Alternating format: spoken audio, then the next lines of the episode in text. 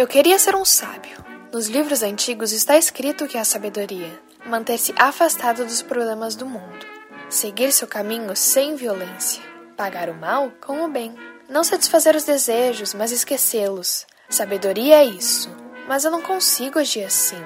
É verdade, eu vivo em tempos sombrios. Eu vim para a cidade no tempo da desordem, quando a fome reina. Eu vim para o convívio dos homens no tempo da revolta, e me revoltei ao lado deles. Assim se passou o tempo que me foi dado para viver sobre a terra.